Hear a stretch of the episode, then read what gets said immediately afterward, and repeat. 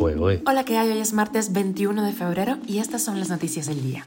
Esto es Cuba a Diario, el podcast de Diario de Cuba con las últimas noticias para los que se van conectando. Díaz Canel vuelve a recibir a Massimiliano Esmeregildo, un aliado del régimen en el Parlamento Europeo. Y ya tenemos publicada una nueva edición de Los Puntos a las IES en nuestra página web y en YouTube. Trata sobre la excarcelación de los presos políticos en Cuba. ¿Qué vías existen? Te contamos los detalles. Autoridades cubanas hacen negocios en Colombia, medicamentos, turismo, carne de res, todo esto se pone sobre la mesa. Y ojo porque los cubanos en España podrían obtener residencia tras pasar cursos de formación profesional. Y una de teatros, la cubana Luna Manzanares ha triunfado en España con el musical El guardaespaldas. Esto es Cuba a Diario, el podcast noticioso de Diario de Cuba. Miguel Díaz Canel ha recibido en el Palacio de la Revolución al diputado al Parlamento Europeo, Massimiliano Esmeregildo, a quien ya abrió las puertas en noviembre del pasado año con la esperanza de hacerse con otras voces afines en la Eurocámara. El político aliado regresa a Cuba, esta vez para presentar un libro suyo en la Feria Internacional del Libro de La Habana.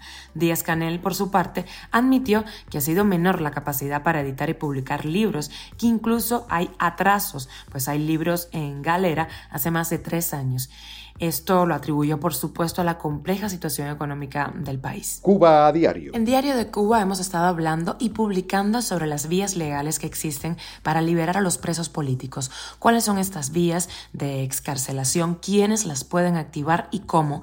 Lo analizamos en los puntos a las sillas, que ya está publicado en nuestra página web y en YouTube con el director del Observatorio Cubano de Derechos Humanos, Yaxi Cires. También tuvimos a Ilex Marcano, madre del preso político Ángel Jesús B y el jurista Edel González. Lo escuchamos. Todas las personas que tienen interés en un resultado de libertad de una persona que esté recluida en prisión eh, puede pedir eh, cualquiera de los beneficios de escarcelación. Esto quiere decir que cualquier familiar, cualquier allegado, cualquier organización, cualquier institución, incluso pues, que no sea eh, cubana, porque la ley no distingue en esa cuestión, puede interceder a favor de este tipo de libertades que se han expresado.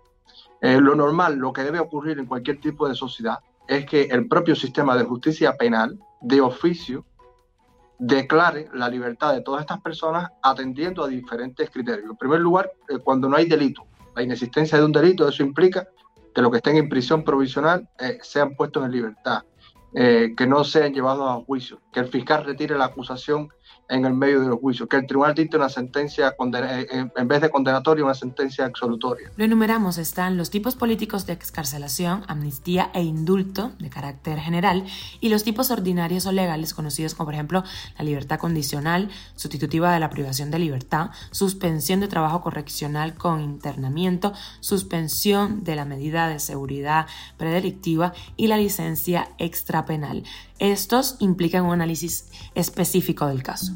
Y el régimen de Cuba no ha esperado a que su aliado Gustavo Petro llegue a los seis meses en el poder para enviar una delegación que busca estrechar los vínculos económicos y de negocios con Colombia, así como conseguir acuerdos ventajosos para La Habana en el intercambio comercial.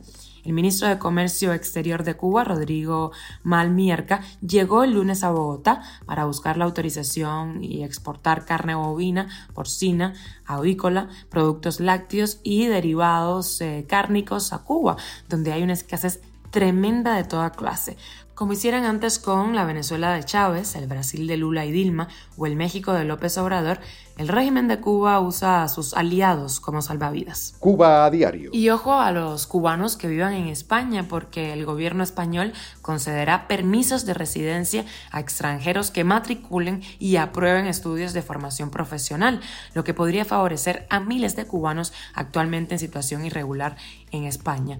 Las ofertas de formación profesional darán opción a la autorización de residencia temporal por circunstancias excepcionales. Entre los posibles beneficios se encuentran jóvenes cubanos llegados a España con visa de turismo u otras modalidades que aún no han conseguido legalizar su situación. La FEP española se corresponde con la enseñanza técnico profesional de Cuba, que forma técnicos y obreros calificados. España es uno de los países de la Unión Europea con mayores tasas de desempleo juvenil. Juego, ¿eh? Y como extra, una de teatros, la cubana Luna Manzanares ha triunfado en España con el musical El guardaespaldas. Desde el pasado año, el artista comenzó la gira por España con este espectáculo basado en la película del mismo nombre. Esto es Cuba a Diario, el podcast noticioso de Diario de Cuba, dirigido por Wendy Lascano y producido por Raiza Fernández. Gracias por informarte aquí en Cuba Diario. Recuerda que estamos contigo de lunes a viernes en Spotify, Apple Podcast y Google Podcast, Telegram y síguenos redes sociales. Que tengas un feliz martes.